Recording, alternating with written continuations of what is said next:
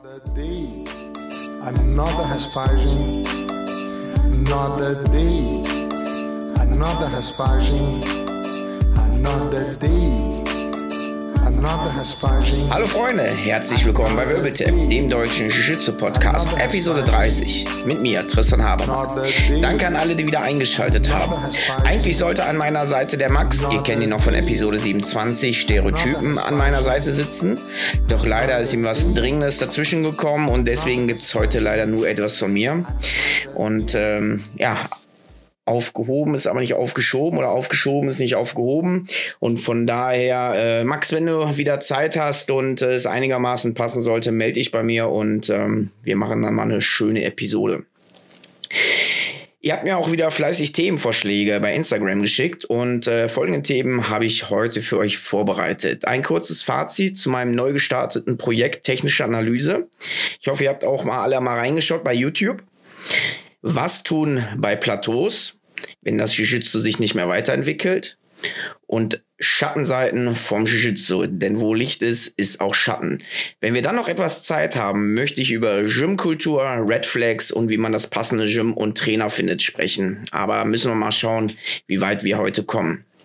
Ansonsten gerne in der nächsten Episode. Die Hälfte der Themenvorschläge von euch hat sich mal wieder um das Thema Wettkämpfe, Turniere und die entsprechende Vorbereitung gedreht. Da empfehle ich euch mal die, in die Episode 28 und äh, 4 reinzuhören. Dort gibt's ganz viel Wissenwertes und Interessante rund um das Thema.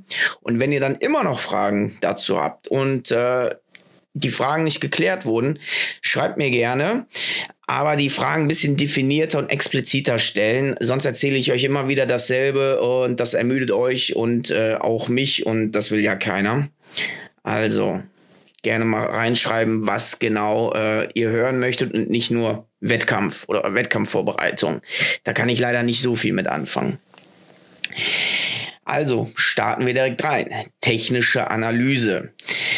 Ja, es hat echt sehr, sehr viel Spaß gemacht. Ähm, aber bis ich das alles mal technisch auf die Reihe bekommen hat, mit OBS, Pipapo und dem ganzen Software, hat es auch erstmal eine Zeit lang gedauert. Aber äh, ihr habt ja gesehen, es, es hat geklappt. Und ähm, ja, ich habe euch ja gebeten, ähm, mir eure Kämpfe zur Verfügung zu schicken.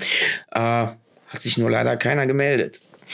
Ja, dann habe ich die Lea von Caverinia Jiu-Jitsu meinem Team gefragt, ob ich mal ihre letzten Nagerkämpfe ähm, analysieren dürfte und hat sie auch äh, direkt klar gesagt und mir die dann rübergeschickt.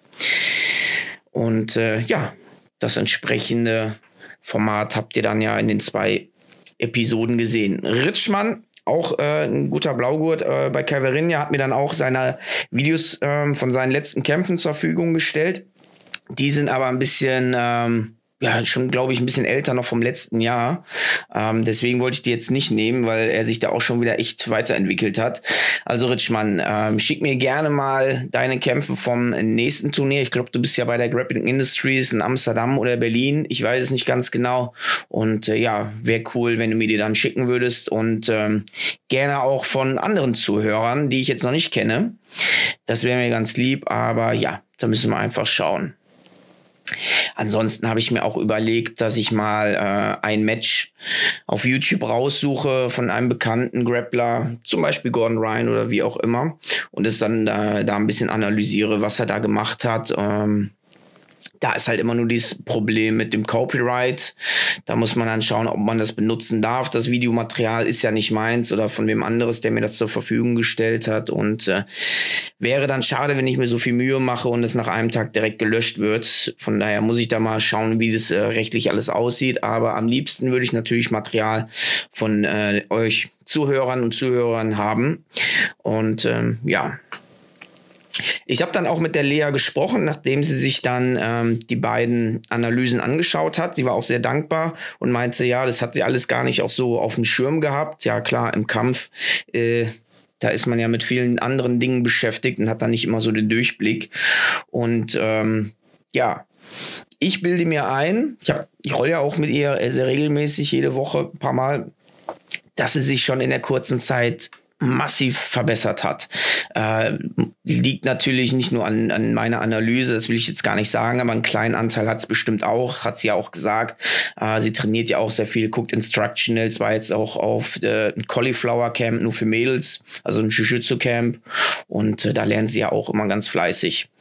Äh, nichtsdestotrotz merkt man einfach, äh, die Veränderung in ihrem Game, alles ist so ein bisschen zerebraler geworden. Sie denkt mehr nach und sieht auch die Dinge viel schneller und ist einfach reaktionsschneller. Und ähm, ja, ich kann euch nur empfehlen, schickt mir eure Videos. es kann ja nur äh, zu eurem Guten sein. Ja, das zu dem Thema. Und das ist auch eine gute Überleitung zum nächsten Thema. Denn was tun bei Plateaus? Denn wenn ihr Plateaus habt und nicht weiterkommt, dann könnt ihr so eine Videoanalyse auch ganz äh, vorteilhaft für euch sein. Aber fangen wir mal von ganz von vorne an. Was ist ein Plateau? Das müssen wir erstmal entsprechend definieren, damit wir auch alle vom Gleichen reden. Bin ich immer ein ganz großer Fan von. Und äh, ein Plateau ist meiner Meinung nach ein gleichbleibendes Niveau und der Kompetenz im Jiu-Jitsu, insbesondere Technik, trotz weiterführenden Trainings. Es ist schon erstmal eine sehr gute und wichtige Erkenntnis, dass man merkt, oh, ich stagniere hier, ich entwickle mich nicht weiter. Häufig ist das ja so im Bluebelt, Anfang, Mitte Bluebelt. Ihr kennt den Bluebelt Blues, habe ich auch schon mal äh, zu einer Episode gemacht, hört da gerne mal rein. Und dann ist immer die Frage, woran macht es sich denn bemerkbar, dass man stagniert und nicht weiterkommt? Was sind die Probleme, was sind die Herausforderungen? Und ähm, die Identifizierung des Problems und jetzt ganz wichtig, was ist denn das Plateau? Was, wodurch ist es ausgelöst und wer hat es ausgelöst? Und da gibt es ja nur zwei Sachen. Einmal, man ist es selber oder auch wichtig, die anderen. Die trainieren doch natürlich auch und ähm, haben sich gegebenenfalls auf euer Game eingespielt und können das jetzt kontern. Und Jetzt merkt er, ach, mit dem Kneecut-Pass bin ich doch bei dem Weißgurt vier Streifen immer durchgekommen und jetzt irgendwie komme ich gar nicht mehr durch und er sweept mich jetzt sogar. Oh, ich stagniere. Muss nicht zwangsläufig sein. Euer Kneecut ist immer noch so gut, wie er ist. Aber der andere hat sich halt auf, auf euren Kneecut jetzt eingelassen und Trainer vielleicht gefragt und gesagt, wie kann ich das hier kontern? Also deswegen immer die, die große Frage, äh, ist es denn ein selbst fabriziertes Plateau oder ist es ein, ein Plateau, was tatsächlich von anderen ausgelöst wird? Und da würde ich halt auch sagen, ist es denn überhaupt ein Plateau? Aber wenn wir jetzt mal sagen, hey, ich stagniere hier, meine Technik geht nicht weiter, obwohl ich zum Training komme und gefühlt überholen mich alle, obwohl sie ja äh, weit vor mir, äh, nach mir angefangen haben, dann schauen wir mal, was man, was man machen kann das allererste sollte natürlich sein, den Coach fragen. Hey Coach, ich habe das Gefühl, ich komme nicht weiter irgendwie. Die Leute kontern alles. Äh, ich komme nicht mit dem Kneecut weiter. Da natürlich die Higher Bells fragen, wenn es welche gibt.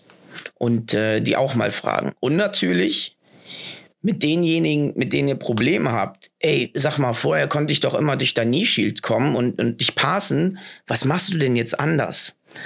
Und das ist schon ein ganz großer äh, Fortschritt, wenn ihr, wenn ihr sagt, hey, ich habe jetzt keine Scham und, und keinen Stolz, mal denjenigen zu fragen, bei dem es nicht klappt, was er denn jetzt anders macht oder warum ich nicht weiterkomme. Vielleicht kann er euch nicht weiterhelfen und sagt, ja, keine Ahnung, ja, du, du läufst immer gegen mein Knie, du musst mal was anderes machen, aber was genau weiß ich auch nicht. Und äh, da hilft es dann, ein Troubleshooting in der bestimmten Position zu machen. Wenn ihr jetzt sagt, okay, im Kneecut komme ich nicht weiter, was kann ich denn aus dem Kneecut machen? Und da dann ähm, Positional Sparring machen und herausfinden, was man noch für andere Optionen hat, um gegebenenfalls Dilemmas oder Trilemmas zu kreieren. Wenn der Kneecut nicht geht, ja, dann ist vielleicht da ein Leglock da. Oder ich gehe in die Headquarter-Position oder ich stehe auf und disengage und mache einen Toreando-Pass. Oder ich pull selber Guard oder mache ein Berombolo von da aus. Also es gibt ja ganz, ganz viele Möglichkeiten. und wie ihr die Möglichkeiten findet. Wie gesagt, Coach-Fragen, Higher Bells, dann natürlich die Person, mit der ihr Probleme habt und ähm, dann natürlich Positional Sparring oder auch einen Private Class nehmen beim Coach oder bei jemandem, wo er sagt, hey, der hat doch eine ähnliche ähm, Körperstatur wie ich, macht das jetzt schon äh, viel länger. Komm, ich frage mal hier den lila Gurt oder den Braungurt, ob er mir mal eine Stunde ähm, zur Verfügung steht. Oder ihr kennt einfach jemanden, der das einfach for free macht, ja, mit dem ihr da schon lange zum, zum Training geht die Higher die, die freuen sich auch, wenn ihr fragt. Die sind dann so ein bisschen so, oh ja, hier der Weiß-Blaugurt oder so, der hat mich gefragt und jetzt zeige ich dem das ganze Wissen. Da mal ein bisschen aufpassen, dass nicht zu viel erzählt, erzählt wird äh, in so einer Class und ihr dann noch mit mehr Fragezeichen rausgeht als mit Antworten und natürlich ähm, gucken, dass es auch kein Stuss ist, aber das ist natürlich äh, klar, dass man darauf achten sollte. Ansonsten wir leben im, im informationstechnologischen Zeitalter. YouTube Instructionals genau zu eurem Problem finden. Und ähm, wenn ich Nika im, im YouTube-Algorithmus eingebe, ich glaube, dann kommen da mindestens 500 äh, Videos. Und äh, bis ihr die alle mal durchgeschaut habt, äh, da habt ihr mindestens ein Detail für euch finden können, was dann auch funktioniert. Was man auch machen kann, ist das Problem ignorieren damit man auch nicht frustriert. Ist jetzt erstmal ein bisschen konterintuitiv. Ja, hä? Wenn es nicht klappt, dann ignoriere ich das. Ja, mach das ruhig mal. Und dann nach einer kleinen Schaffenspause von diesem Problem, dann ähm, habt ihr einen ganz anderen Blickwinkel. Oder ihr macht Reverse Engineering. Du willst passen, okay, klappt nicht aus der Position. Dann spiel mal die Position vom Bottom. Das heißt, du bist unten und spielst in der Guard mit dem Knee Shield. Und dann achte mal genau drauf, was dein Trainingspartner gegen dein Knee Shield macht, um da vorbeizukommen. Und wenn er es dann schafft, kurz, hey, wie hast du das gemacht? Kannst du es mir bitte mal zeigen oder nach der Class? Oder googeln, ja? Wieder gucken, ah, okay, er hat das und das, er ist in die Headquarter gegangen und dann wieder zurück. Er hat den Side Smash gemacht oder wie auch immer. Es gibt ja so viele Möglichkeiten. Und dann immer, immer fragen, fragen, fragen. Und immer ganz versuchen, so detailliert und explizit die Fragen zu stellen. Nicht so, äh, wie passe ich die Guard? Sondern wie passe ich, wenn der Gegner das Knieschild auf dieser Höhe hat und ich hingekniet bin und folgende Grips habe. Ich versuche dann nach links zu gehen, aber er blockiert mich hier wie kann ich das lösen? Dann kriegt man viel einfacher, viel besser eine, eine Lösung und eine Antwort, als wenn man so ganz grob sagt, oh, äh, wie komme ich denn aus der Triangle, wenn die verlockt ist? Ja, am besten tappen, ne? You fucked up a long time ago. Ansonsten könnt ihr auch sagen, eine kreative Schaffenspause Vielleicht seid ihr im Übertraining oder eure Knie tun weh oder das Handgelenk macht es gerade nicht äh, richtig mit oder äh, Finger tun ja sowieso im Jiu-Jitsu immer weh und ähm, gönnt euch mal eine kleine Auszeit. Das merke ich immer wieder oder habe es früher immer viel gemerkt, wenn ich richtig, richtig viel im Grind war, dass ich nicht mehr so scharf war im Kopf und äh, nicht mehr in den ganzen Reflexen. Alles hat wehgetan und äh, dann habe ich mal eine Woche auf zwei einfach mal kein Jiu-Jitsu gemacht, ein bisschen Sport hier und da und ich kam wieder mit einer einer ganz anderen Fokussierung wieder zurück. Und dann haben die Sachen auch wieder funktioniert. Also das kann auch ein kleiner Tipp sein. Ansonsten ähm, das Training umstrukturieren ist natürlich sehr, sehr schwierig, weil äh, das Training natürlich vom Coach vorgegeben wird und äh, das ist dann natürlich immer ein bisschen schwierig, äh, das dann selbst zu managen. Ansonsten geht auf Open Mats und anstatt da immer zu rollen, nehmt euch einen Partner und sagt, komm, lass mal positionales Sparring machen oder drillt. Drillt, drillt, drillt, drillt, bis es so ein bisschen im Muskelgedächtnis ist und dann einfach immer weiter die Resistenz erhöhen, bis es dann im Sparring auch klappt. Und geht raus aus der Comfortzone. Oft ist das ja so, man hat immer ein Game, ein A-Game, ein B-Game vielleicht und danach hört es auf. Scheut euch nicht auch mal andere Wege zu gehen. Ja, ich passe immer nur im Stehen. Ja, versucht doch mal im, im Knien zu stehen oder aus der Combat Base oder irgendwie anders. Ich mache nur Top. Ja, dann mach doch Bottom.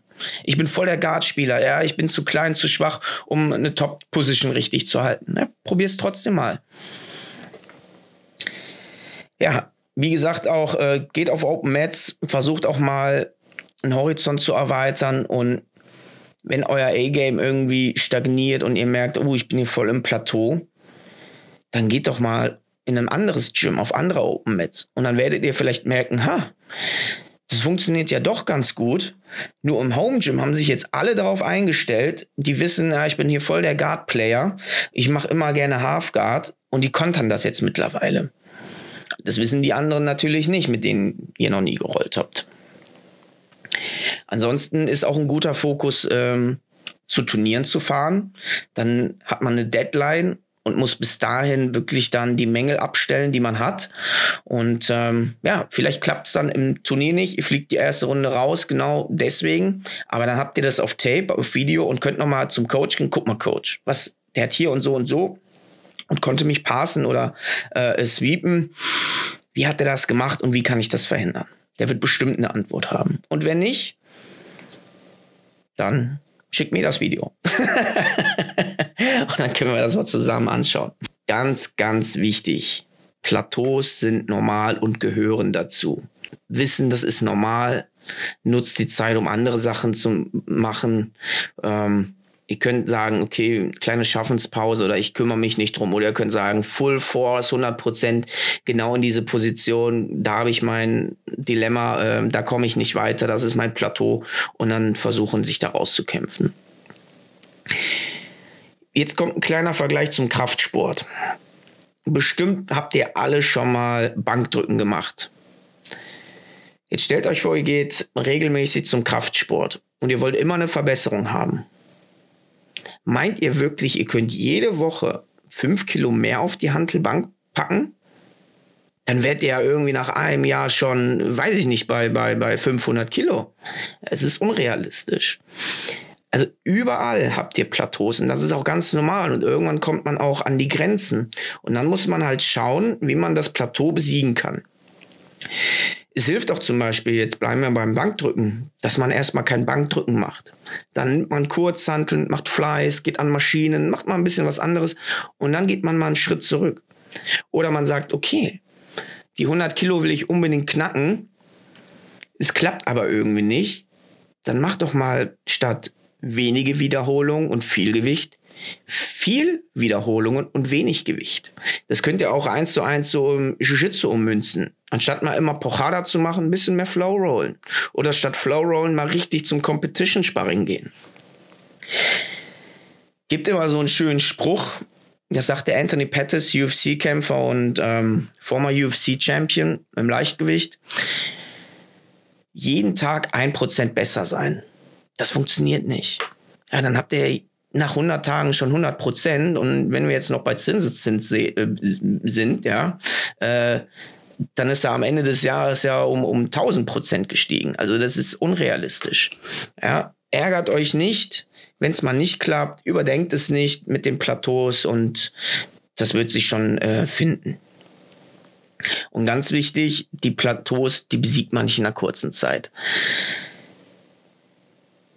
Stellt euch mal die Lernkurve vor. Am Anfang ist die richtig steil, richtig steil. Es geht weit nach oben, weil alles ist neu. Jedes Training lernt ihr eine neue Technik, vielleicht ein neues Konzept auch direkt. Ihr könnt das auch mit anwenden.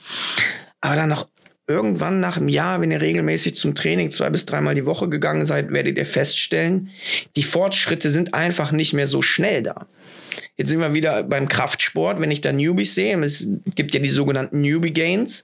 Die müssen nur mal eine Hantel anfassen, ein bisschen rumschmeißen, auch mit schlechter Technik, sodass sie sich nicht verletzen. Und die werden automatisch Muskelmasse, wenn sie dann auch genug essen, dazu bekommen. Aber irgendwann nach ein, zwei Jahren wird es immer schwieriger und dann muss man halt umstellen und das ein bisschen professionalisieren.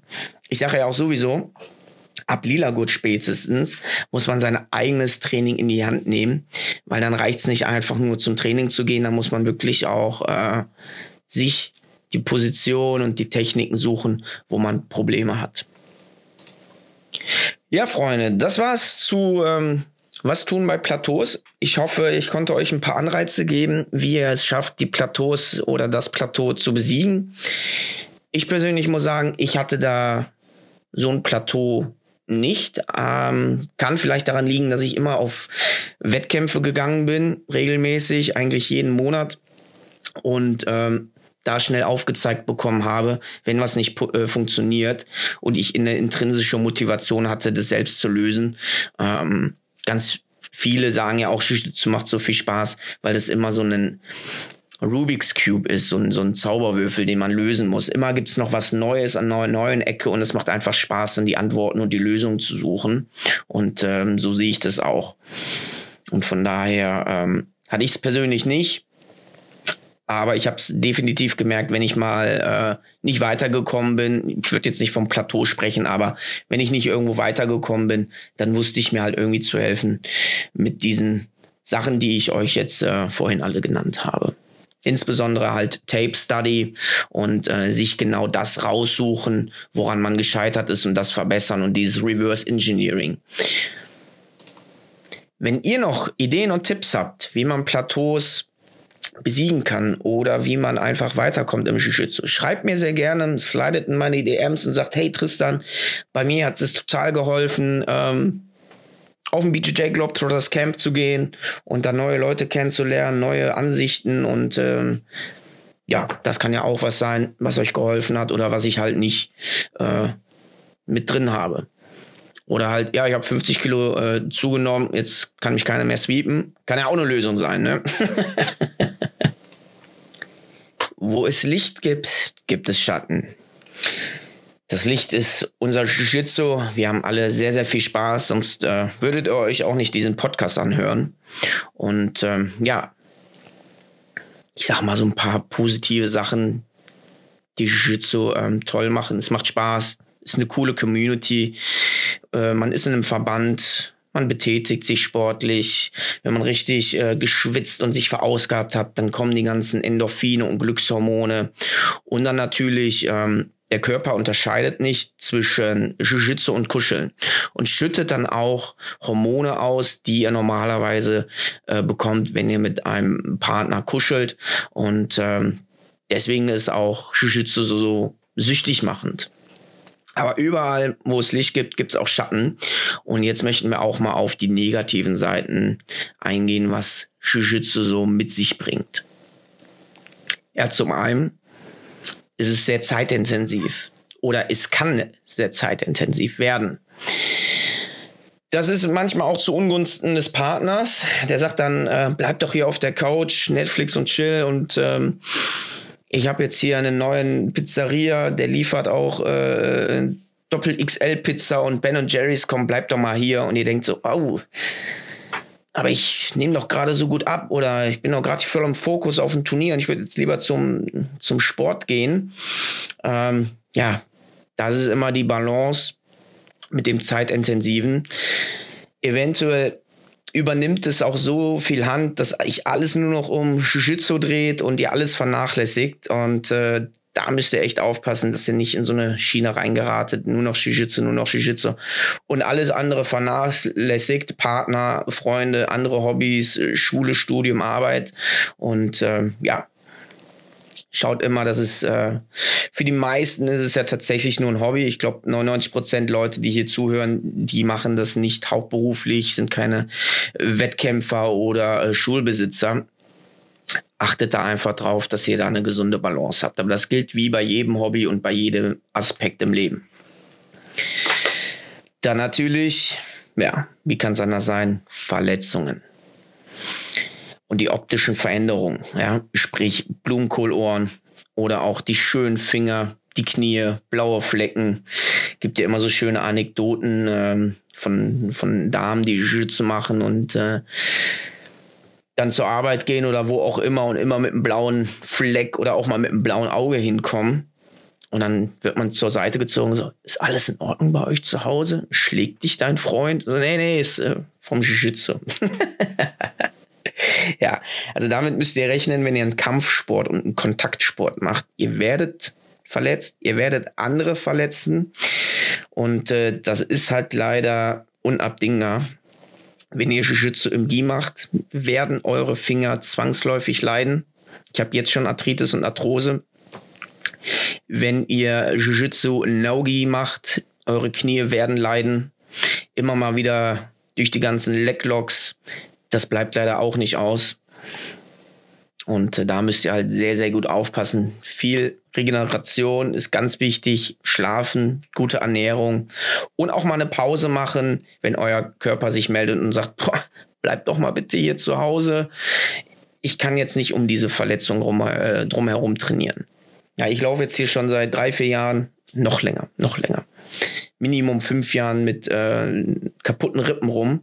Also eine Rippe braucht sechs bis neun Monaten, bis sie komplett heilt. Und ähm, ja, so lange kann ich aber nicht warten. ja, ich tue mir selber manchmal selber weh, wenn ich in der Side Control Druck mache und dann mich so seitlich auf Rippe auf Rippe lege.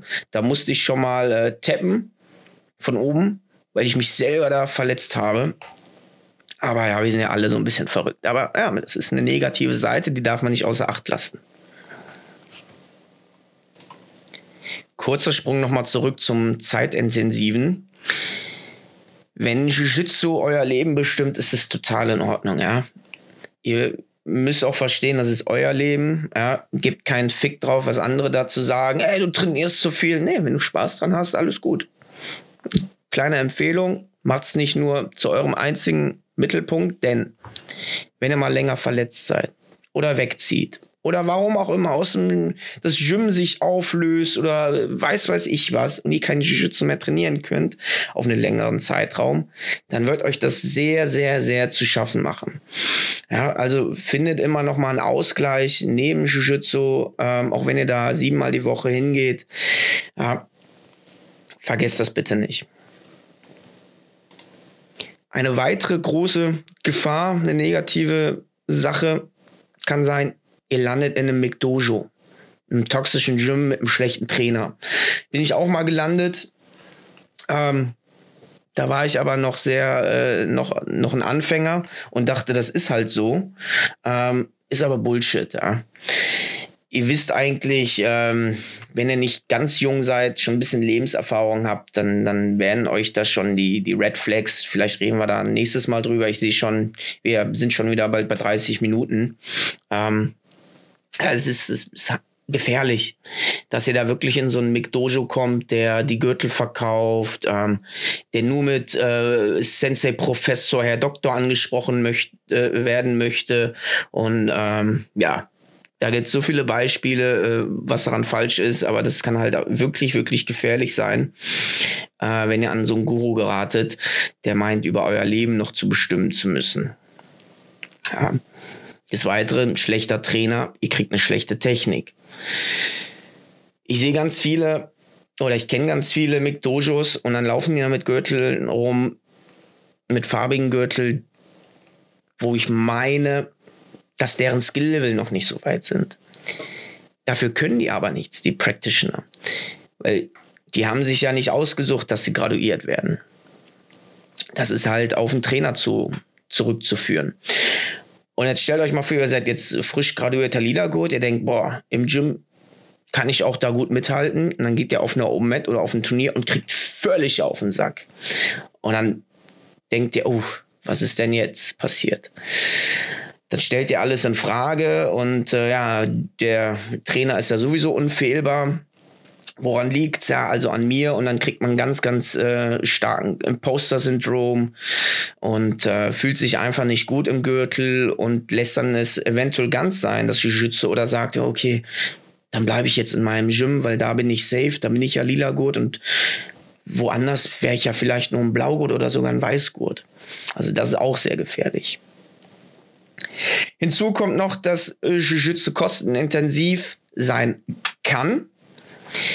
Die anfänglichen Kosten sind natürlich ein bisschen höher. Ihr braucht ein Gi, ein Gürtel, vielleicht einen zweiten Gi, wenn ihr öfters trainiert, einen Rushguard und einen Short, Fingertape. Dazu kommen dann noch Mitgliedsbeiträge, Seminare oder Graduationen die ihr zahlen müsst, äh, Turniere, Camps und was weiß ich noch, äh, Instructionals. Also es kann, kann sehr, sehr teuer werden. Muss aber nicht. Na, ich habe, als ich angefangen habe, 2012, dann habe ich den billigsten Gi gekauft, den ich finden konnte. Aber es war bei eBay. Fight Nature hieß der, äh, nicht der Laden, aber die, die, die Brand. Die glaube, die gibt es heute auch noch, aber macht keine Gieß mehr. Aber ich muss sagen, Hat 60 Euro gekostet äh, damals, 2012.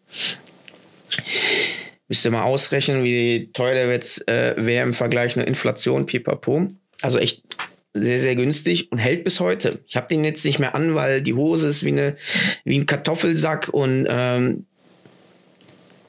das sieht auch alles nicht mehr so schick aus. War ein weißer Gie, ein bisschen angegilbt durch Schweiß und Pipapo, aber kein einziges Loch.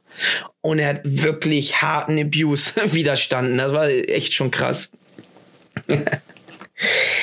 also wie gesagt, kann teuer sein, muss es aber nicht sein. Ja, und ähm, als letzten Punkt habe ich mir noch aufgeschrieben, äh, die Normis, die kennen kein Jiu-Jitsu und haben auch kein Verständnis dafür. Ja, Normis meine ich jetzt so, so normale Menschen. Wenn ihr sagt, ja, ich mache Brazilian Jiu-Jitsu oder Jiu-Jitsu Brasileiro, dann, hä, Jiu-Jitsu, Jiu-Jitsu, ah ja, hier. Und dann machen sie irgendwelche Handkantenschläge äh, in der Luft und sagen, ja, ja, ach so, äh, habe ich auch mal als Kind gemacht. Oder ja, mein Sohn macht das auch. Der ist schon Braungurt oder Schwarzgurt. Was bist du denn? Äh, ach so, ja, ich mache seit zwei Jahren. Ich bin Weißgurt, drei Streifen. Aber für drei Streifen Weißgurt? du musst ja ziemlich kacke sein. Und die haben kein Verständnis dafür, dass es ein großes, einen großen Aspekt in euren Leben einnimmt. Und ähm, ja, ich vermeide es absolut immer äh, auf der Arbeit oder wo ich neu bin und die Leute mich noch nicht kennen, das Thema zu vermeiden. Ich sage dann immer, ich mache Sport, ich mache Judo. Ah, Judo kennt schon jeder. Und ähm, kleiner Trick ähm, für euch. Stellt denen eine Frage, und was machst du und hast du ein Hobby? Es gibt nämlich nichts Lieberes, äh, nichts Besseres für den Menschen, als über sich selbst zu sprechen. Ja. Deswegen mache ich auch einen Podcast. Aber ich bin es echt leid, dann immer das zu erklären zu müssen und zu sagen, ja, was das denn ist. Und äh, wenn ihr noch Nogi macht oder Lucha Livre, ja, was sagt ihr dann? Ja, Ringen, Submission Wrestling, Catch as Can oder was? Oder, boah, da weiß ich gar nicht. Früher war ich auch so auf dem Trip. Ich wollte jedem erzählen, dass ich Jiu-Jitsu mache, wie toll Jiu-Jitsu ist, wie es mein Leben bereichert hat. Und jeder muss doch Jiu-Jitsu trainieren. Ja, Bullshit. Derjenige, der Golf spielt, der wird dasselbe sagen. Oder der Töpfermeister, der immer zum Töpfern geht oder zum Stricken, wird sagen, jeder muss stricken, jeder muss töpfern. Ja? Lasst die Leute einfach ihr Leben leben. Sagt einfach, ich mache Jiu-Jitsu oder sagt einfach, ich mache Sport, ich gehe ins Fitnessstudio. Und ähm, ja, weil die wenigsten haben wirklich Verständnis dafür. Ach, wieder auf ein Turnier? Hm. Ach, wieder ein blaues Auge? Ach, wieder verletzt? Ja, habe ich persönlich keine Lust, immer diese Debatte zu führen und ähm, ich versuche es zu vermeiden. Ähm, ja, letzte Anekdote dazu. Da hat tatsächlich ein alter Arbeitskollege, der zwei Meter groß ist, äh, 55 und starker Kettenraucher ist. Ja, der hat wirklich die rote Hand pur geraucht und äh, Minimum eine Packung am Tag. War auch ein bisschen breiter und ich bin ja ein Kleiner. Und dann stellt er sich vor mir, ja, Tristan, du machst doch Schütze. Ja, genau, ja. Meinst du, du könntest mich besiegen? Und ich gucke ihn so an und ich sage, Franz, was denkst du denn? Naja, du bist doch so klein, das würdest du nicht schaffen. Sag ich, ja, wenn du jetzt zu einem Basketballer gehst oder einen Fußballer, der das jetzt seit zehn Jahren macht und ganz gute Erfolge vorweisen kannst, würdest du da auch sagen, ich dribbel dich aus oder ich dank dir auf den Kopf? Ja, hm, ja. Weil ein Kampfsport, besonders als Mann, jeder kann ja kämpfen, ja klar. Ne? Jeder fühlt sich als Supermann und dieses, dieses Unverständnis, wie verwund man dann äh, doch ist, haben die Leute gar nicht. Weil die haben ja im Kindergarten da äh, gerangelt und so und da sind sie als Sieger vorgegangen oder in der Grundschule. Ähm, ja, das können die Leute einfach nicht nachvollziehen. Deswegen, ich vermeide das Thema. Aber das ist definitiv eine negative Seite, insbesondere wenn ihr dann hier so einen Tumor am Ohr habt, ja. Also so ein Blumenkohlohr. Und dann, äh, was hast du denn da? Und dann habt ihr Erklärungsnot und, äh, boah, nee. Deswegen sage ich auch, äh, lasst euch die Blumenkohle immer schon raussaugen und äh, operieren oder wie auch immer oder tragt Headgear. Ähm, ja. Denn nicht nur, äh, es ist eine reine optische Veränderung, sondern Ihr werdet da auch äh, lange, lange Zeit viel Spaß haben, wenn das sich richtig verhärtet zu schlafen und pipapo. Aber dazu habe ich auch, glaube ich, in der letzten Episode was dazu erzählt. Ja, Freunde, sind schon wieder über 30 Minuten geworden. Ähm, ihr habt aber einen kleinen Teaser bekommen, was die nächste Episode angeht. Und ähm, ja, schickt mir gerne noch weiter Themenvorschläge, insbesondere Wettkämpfe, da habe ich auch immer Bock drauf. Aber dann ein bisschen äh, äh, detaillierter fragen, was ihr genau hören wollt. Einer hat auch noch geschrieben, Kraftsport fürs Jiu-Jitsu. Da habe ich auch Lust drauf. Das werde ich bestimmt auch mal aufnehmen. Und äh, ja, dem Sinne, meine Freunde, genießt das Wetter macht ein bisschen Jiu-Jitsu und äh, denkt dran, immer zu liken, Themenvorschläge zu schicken und äh, Videos von euren Kämpfen. In dem Sinne, ich bedanke mich fürs Zuhören und bis zum nächsten Mal. Ciao, ciao, euer Tristan. Another day,